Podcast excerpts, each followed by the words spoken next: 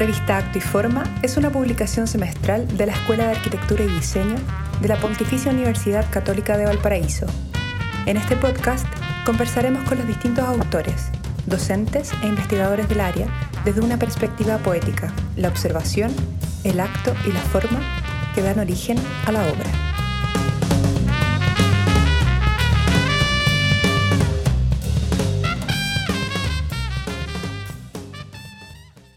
Bienvenidos a un nuevo episodio de nuestro podcast Polifonías.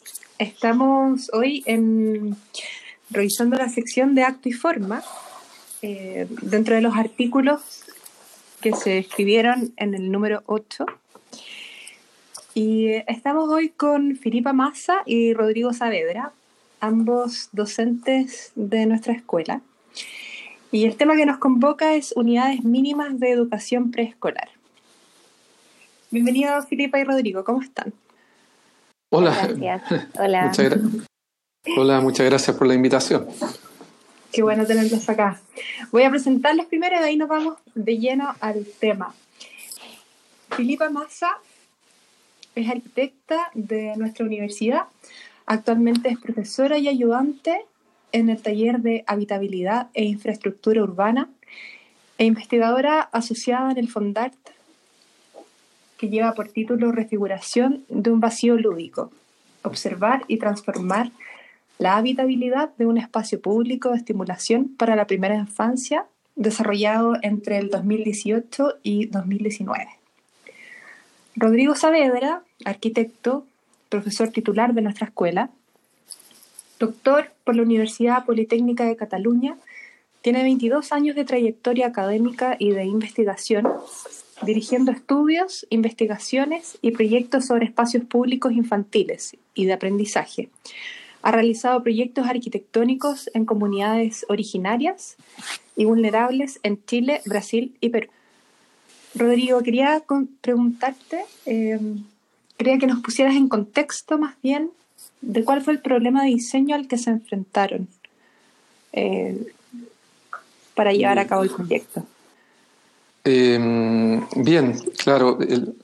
mira, el, contexto que, tiene este tipo de proyectos que, sobre lo que está escrito en el, artículo, ¿no es cierto? Estas unidades preescolares eh, mínimas, eh, tienen su origen en otros proyectos que, que se fueron realizando en distintos lugares de, con ciertas condiciones de vulnerabilidad en, en la, ciudad, que mm, se denominan proyectos EPI, que, son la, que consiste en la habilitación de espacios públicos infantiles, que es un proyecto que ideó em, aproximadamente el año 2012 el Ministerio de Desarrollo Social.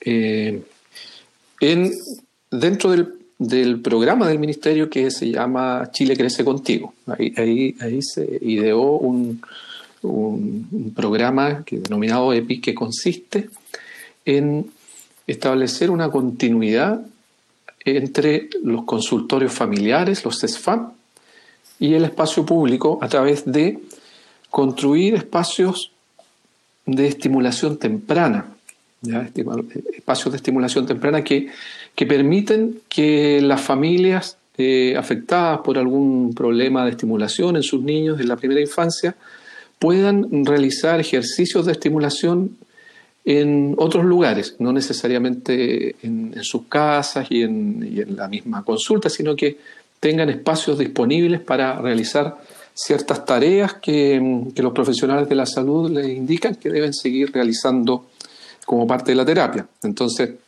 por ejemplo, un niño que tiene problemas motrices, a lo mejor y que necesita gatear, eh, la mm, profesional de la salud le puede indicar que en la plaza tanto, por ejemplo, un proyecto que nos tocó hacer en Valparaíso, ya en la plaza La Conquista del Cerro Placeres, correspondiente y cercano al, al CESFAN del Cerro Placeres, se le puede indicar a la mamá que puede llevar a su niño a esa plaza y que allí hay un espacio lúdico donde él va a poder gatear.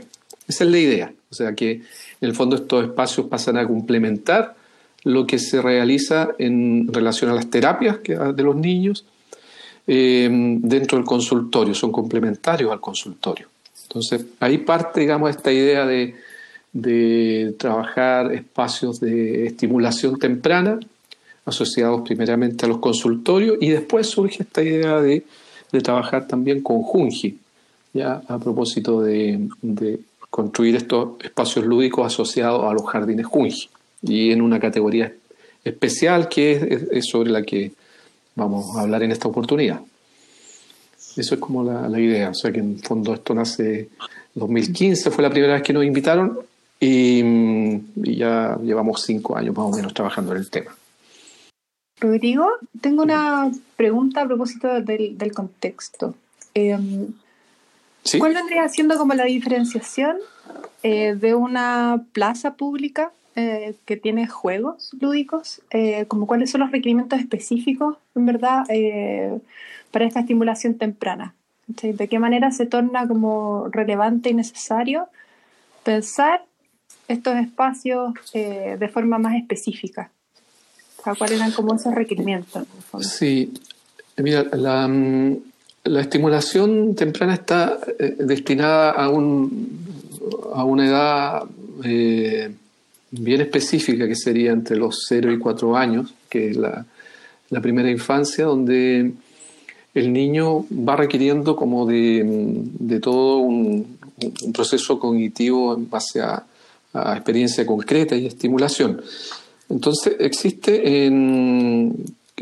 desde el punto de vista médico, ¿no es cierto?, del área de la salud hay un, hay un test que se le realiza a los niños a los 18 meses de, edad y que ese test determina algún, eh, es para determinar si existe algún grado de, rezago en alguna de las áreas del desarrollo, que, que son las áreas eh, física, el área del lenguaje, el área cognitiva y el área socioemocional, eh, principalmente esas cuatro áreas.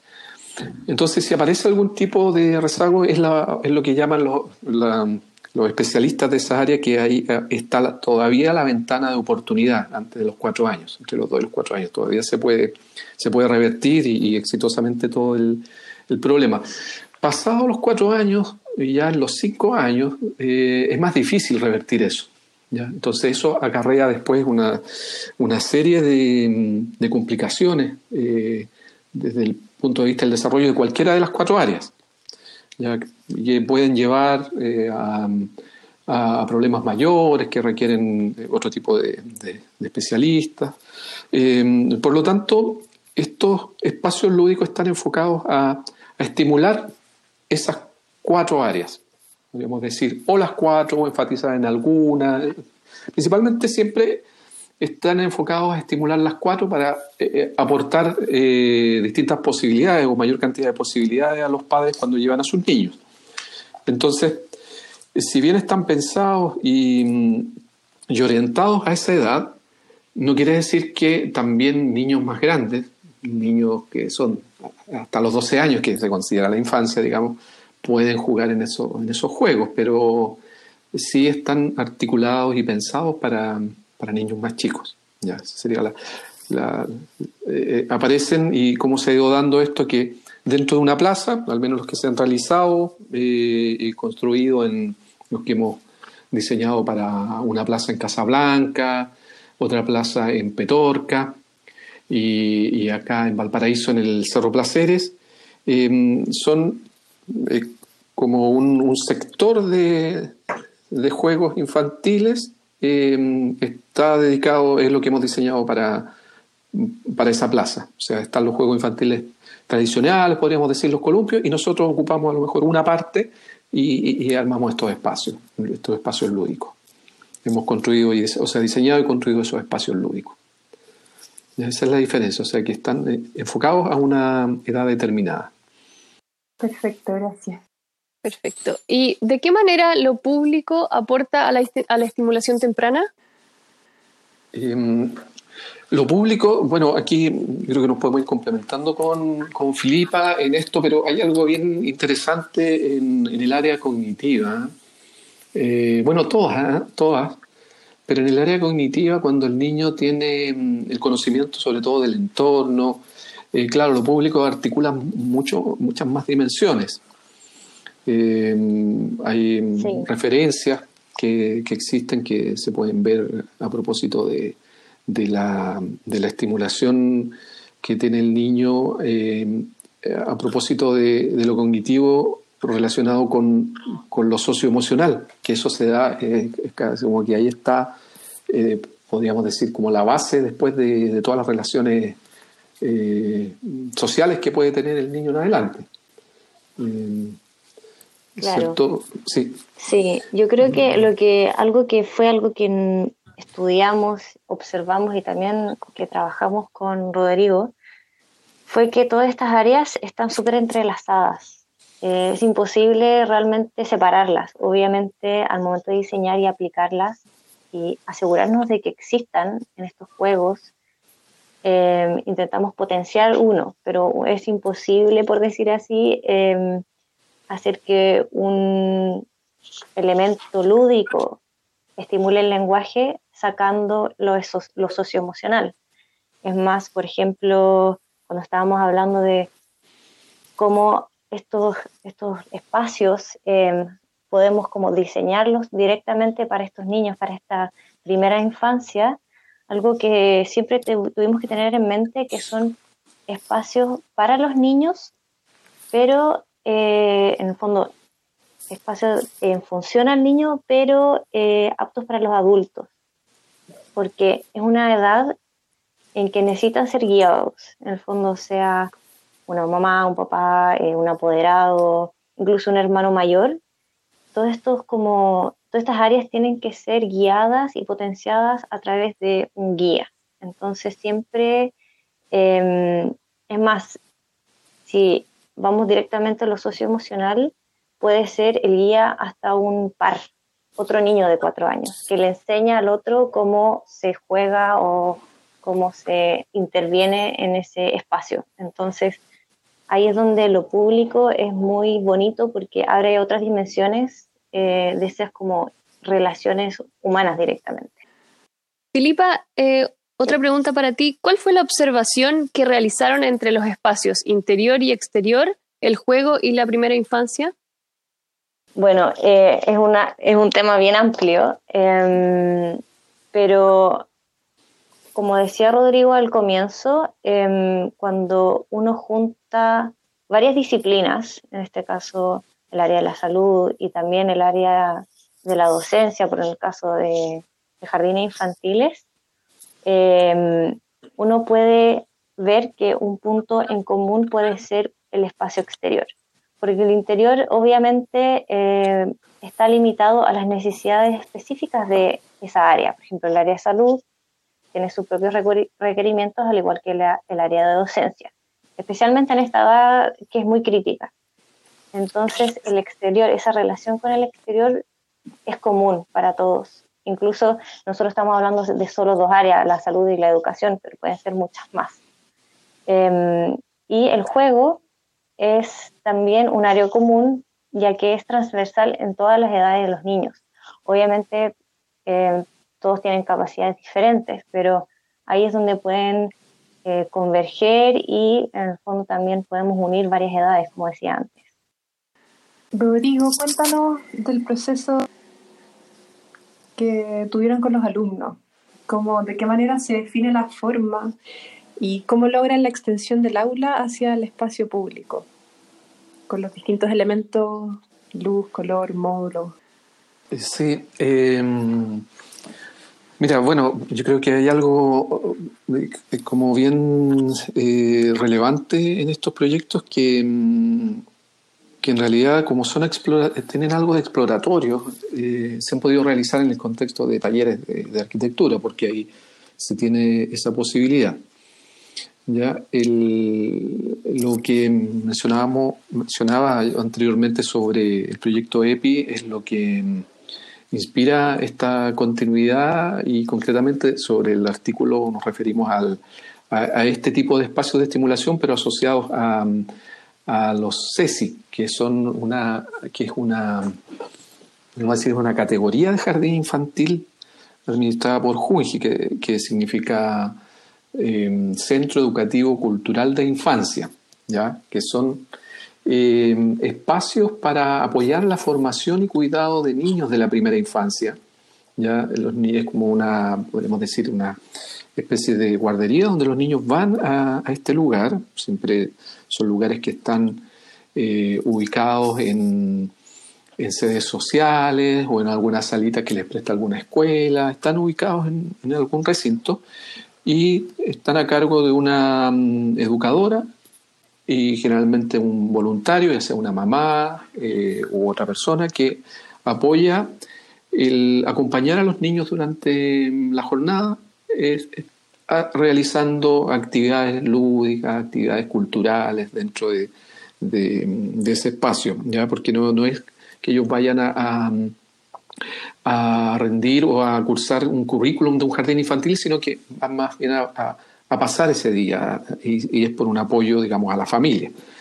Entonces, como en estos, en estos jardines, en estos CESI que se llaman, estos CESI que son los, centros eh, infantiles culturales, eh, tiene una, una, continuidad en cuanto al tema cultural, que, que es su enfoque, eh, lo primero fue que los alumnos observaran esa realidad. Entonces, va un grupo de alumnos, en este caso aproximadamente 25 alumnos, y van a conocer el lugar, observan la realidad de lo que ahí mm, se, eh, se realiza, cuál es, la, cuál es la acción, cuáles son las acciones más privilegiadas, eh, establecen contacto con la educadora, eh, con los niños, entonces van teniendo eh, unas observaciones de la realidad que originan después ciertas, em, podríamos decir, proposiciones arquitectónicas acerca de algunos elementos lúdicos que complementen ese aprendizaje que los niños tienen en el interior. ¿ya? O sea, primero hay, algo que los aproxima a lo que nosotros denominamos cuál es el, y la pregunta era, ¿cuál es el acto lúdico? Entonces, una acción que tiene ciertas condiciones especiales que se va a dar en ese exterior, pero que tiene cierta continuidad con el interior. Y eh, algo que eh, veníamos viendo también a propósito de, los proyectos anteriores y, de algunas travesías era cómo se incorporaban también a esto eh, el, elementos o, ciertos lenguajes que vienen a potenciar la estimulación, como lo es claramente para nosotros en, lo que habíamos visto, el color. El color y eh, lo que llamamos los módulos de estimulación, ya que tal vez Filipa pueda explicar un poco más en profundidad a qué, se refieren estos módulos, que son eh, trabajar distintas escalas de aproximación eh, del cuerpo en el espacio. No sé, Filipa, si podrías contar algo de estos módulos, que, es algo que también los alumnos van, van diseñando. Sí, em, bueno, como decía Rodrigo, los alumnos tenían que observar y ojalá observar al habitante objetivo, que eran estos niños en su primera infancia, y em, dentro de las, recuerdo muy bien, una de las observaciones de los alumnos era que eh, los niños eh, están siempre en contacto con muchas superficies, especialmente el suelo, los muros, para los que están aprendiendo, a caminar y así sucesivamente.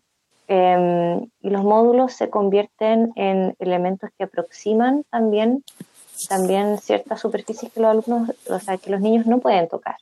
Por ejemplo, la luz en el fondo y, el, y a veces y la luz cambia. Entonces también pudimos desarrollar ciertos módulos luminosos eh, en uno de estos EPI, en la Plaza de la Conquista, donde los alumnos tenían que generar eh, combinaciones de colores y luces que al eh, estar en contacto con el sol lograban acercar lo que sería una superficie que el niño no alcanza como el cielo al suelo a través de esta luz que se proyectaba. Em, y bueno, y no solamente de esa forma, sino que también pudimos desarrollar módulos de otro tipo que em, lograban resaltar eh, otros tipos de áreas del de desarrollo, por ejemplo, nosotros mencionamos cuatro áreas del desarrollo, física, cognitiva, del lenguaje y socioemocional, pero dentro de cada una de ellas hay más. En el fondo, por ejemplo, la física, las más conocidas son la motora gruesa y motora fina, y son totalmente diferentes. En el fondo, la motora gruesa es, para simplificarlo, correr o, gatear, y la motora fina es mover algo lentamente con los dedos. Entonces, estos módulos eh, que también trabajamos con los alumnos y, nos ayudaron a instalar dentro de este mismo EPI, em, permiten desarrollar específicamente estas áreas eh, del desarrollo. No sé si logramos responder la pregunta. sí, totalmente. A mí, me gustaría complementar con respecto a las materialidades escogidas, porque uno tiende a ver que las plazas modernas eh, han incorporado el plástico eh, a todo dar, ¿no? Y por un tema de, entre comillas, seguridad. Y los prototipos que ustedes instalaron eh, tienen distintos materiales, o sea, tienen principalmente madera, eh, metal y plástico también, ¿no? Si no me equivoco. El plástico ahí pasaría a ser acrílico. Con eso logramos eh, generar estas luces de colores que mencionaba antes. El tema del material en el espacio público es un gran tema, principalmente bueno, por dos grandes áreas. Uno que es, está, están al exterior, en el fondo, y van a sufrir todos los como, daños o desgastes por estar a la intemperie. Y el segundo es el uso, el uso desde el niño para el cual está pensado, para el adolescente y del adulto, porque al final al estar en el espacio público, estos juegos son al final utilizados por todos. Em, principalmente nosotros utilizamos madera, que colocada correctamente y tratada de la forma correcta puede durar muchísimo. Em, pero también utilizamos metal por un tema de estructura, ya que también, como dije antes, como estos, estos juegos son utilizados por todas las edades, eh, tenemos que asegurar de que son seguras. En el fondo podemos poner un cartel eh, muy bonito y muy claro que es para 0 a 4 años, pero yo no puedo evitar que un, adulto o un adolescente se suba. Entonces tiene que tener la resistencia para ese uso. Em, entonces por eso ahí entran otros materiales como el metal, em, que también está tratado para aguantar la intemperie. Y en este caso el plástico se usa en lo, menos posible y de forma muy específica para como para lograr ciertos em, usos o colores que queríamos en este caso, que era la luz de color. Eh, Rodrigo, ¿qué tan factible es replicar esto en otros lugares? ¿Hay alguna forma gubernamental para aplicarlo en distintos espacios? Em, sí, eh, es, bien factible el, replicar esto. ¿ah? Ahora, claro, como todo, tiene requiere mm, a voluntad de muchos actores de, de la sociedad en esto, sobre todo yo creo que el interés de la, de la comunidad a la que después va a pertenecer ese espacio público, porque ya sea una plaza que va a depender después de una junta de vecinos, del municipio, tiene que tener eh, el apoyo de, esa comunidad que, que ellos quieran ese espacio, que lo, después lo cuiden, porque son, son ellos los que principalmente lo van a usar y, cuidar, independiente que estén asociados a, a un determinado eh, a una institución como es eh, CESFAN o, o Junji, pero mm, finalmente los vecinos son relevantes. Ahora, en eso eh, también es bien importante que mm, durante el proceso de, mm, de diseño y construcción uno pueda involucrar a, la comunidad.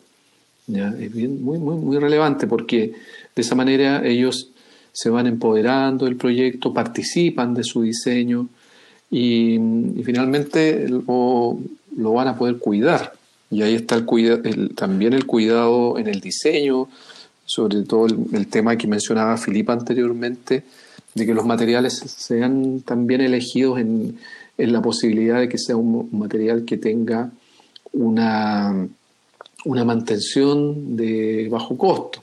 La madera es buena en ese sentido que, claro, uno coloca unos productos de alto costo al inicio del proyecto y eso permite que después, más adelante, sean, se puedan mantener con un bajo costo y si hay que reparar algo, es fácil tomar una tabla, sacarla, siempre va, va a haber alguien de la Junta de Vecinos que lo puede hacer, se saca la tabla, se repara, o sea, algo más fácil de, realizar por cualquiera. Eh, y, y, sobre esa, el replicarlo, bueno, eh, siempre hemos estado en conversaciones con Junge en la idea de, poder establecer estos, eh, espacios fuera de los jardines infantiles, un poco la, idea de este proyecto que era académico era explorar eh, estas ideas de, de, espacios lúdicos asociados a los jardines infantiles, lo vimos en esta primera escala, que son los jardines familiares que se llaman, que, a los que pertenece este CESI, y, eso eh, originó también la idea de un, de un fondar que fue adjudicado el año pasado, que claro, por, por, motivos de la contingencia actual no se ha podido todavía iniciar, porque requiere de, de, muchas reuniones con la comunidad, cosa que en la actualidad no se puede realizar, y también la participación de estudiantes, que en el sistema online tampoco se puede, por lo tanto se está aplazando hasta que, se pueda empezar. Y mm, e, ese fondar, en el fondo, va a materializar eh, un, espacio lúdico en alguno de, estos CESI. La idea es materializarlo y, trabajar aspectos del material, de la relación con la comunidad, tal como lo estábamos diciendo, de manera de, de ahí probar. Eh, la fórmula eh, que mejor se puede replicar en otros espacios. Porque también uno podría tener o sea, tiene uno desde la universidad tiene la, eh, podríamos decir, la suerte de, trabajar con tiempo, con tiempo de investigación, de exploración. Eh, pero después hay que llevar esto a un plano donde la acción sea un poco más, breve. Entonces hay que ver, hay que ver ese tema también.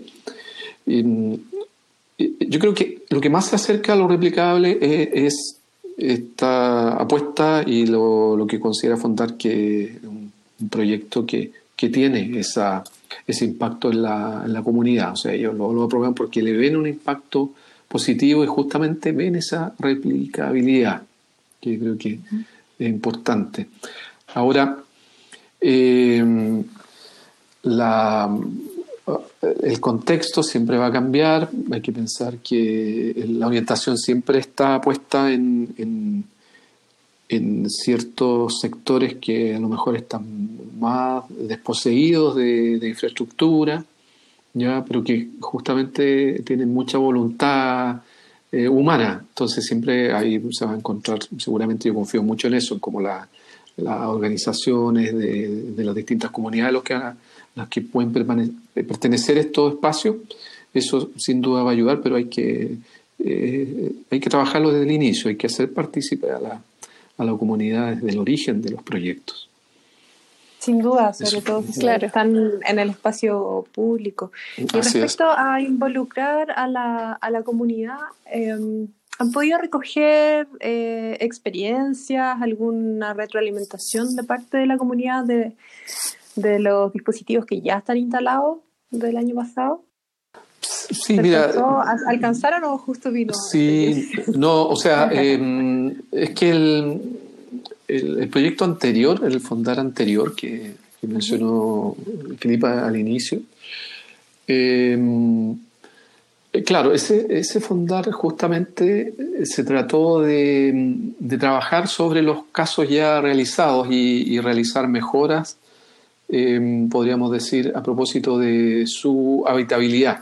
Entonces eso nos llevó a justamente a, levantar mucha información de lo que había ocurrido con esos espacios, el de Casablanca, el de Petorca y después el de, el de Placeres, que ese fue construido como con todos los pasos, podríamos decir, y con toda la mm, eh, como lo se retroalimentó de los otros dos proyectos.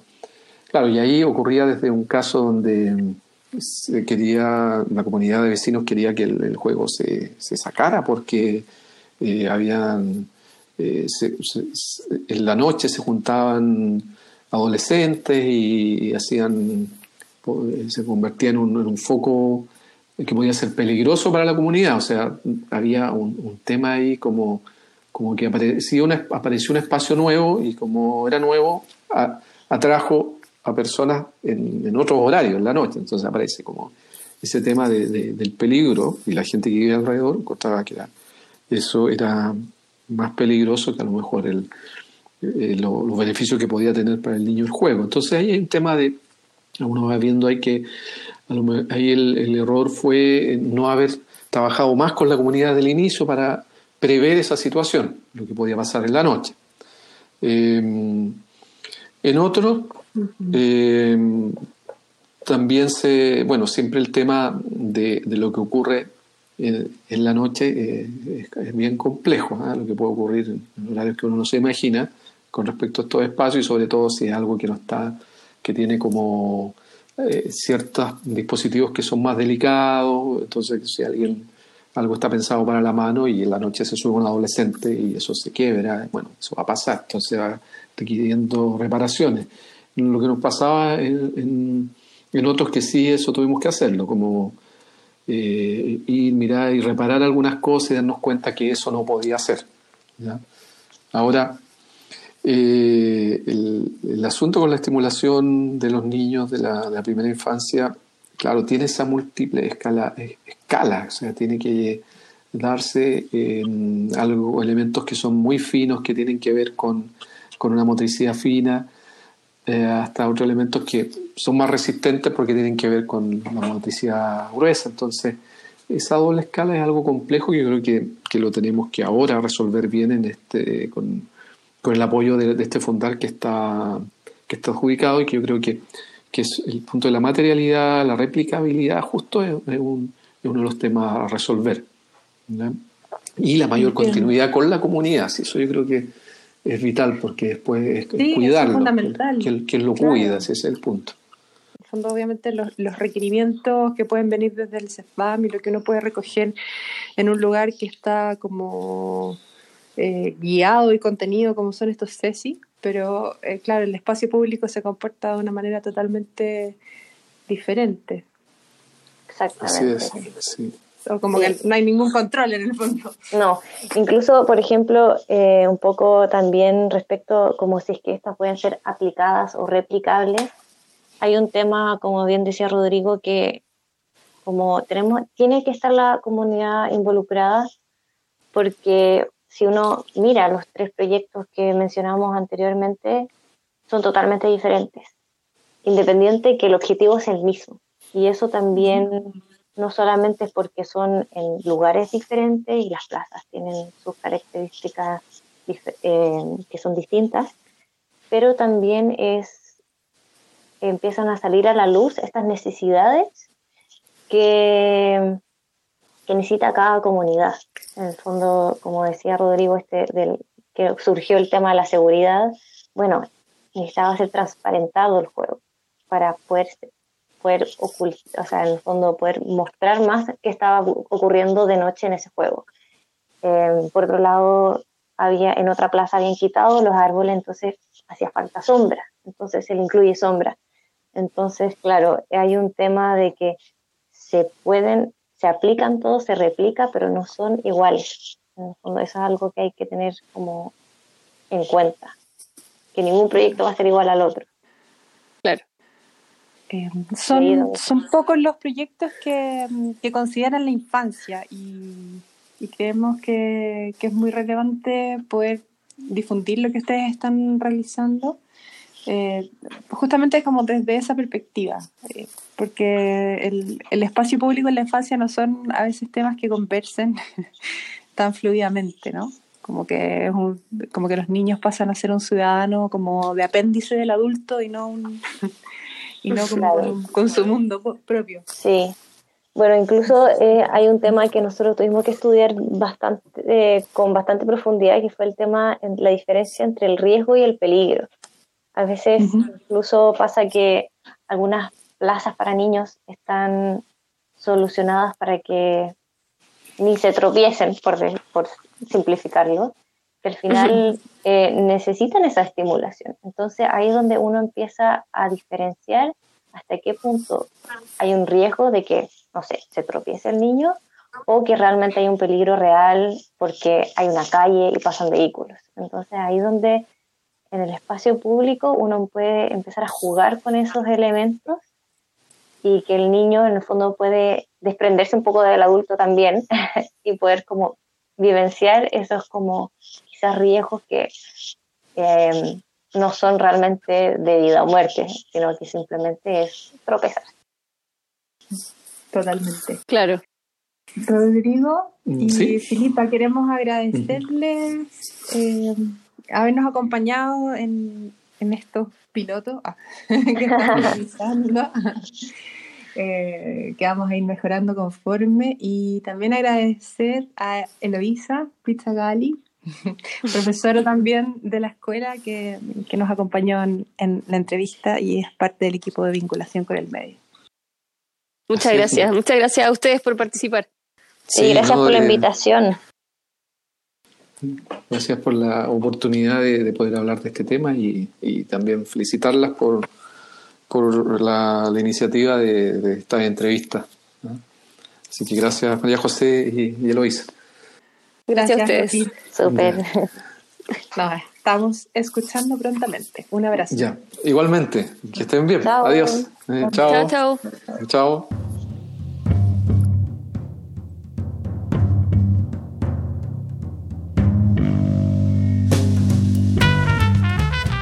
Revista Acto y Forma es una publicación semestral de la Escuela de Arquitectura y Diseño de la Pontificia Universidad Católica de Valparaíso. Para revisar esta y otras ediciones escritas o postular tus textos, visita www.actoyforma.cl.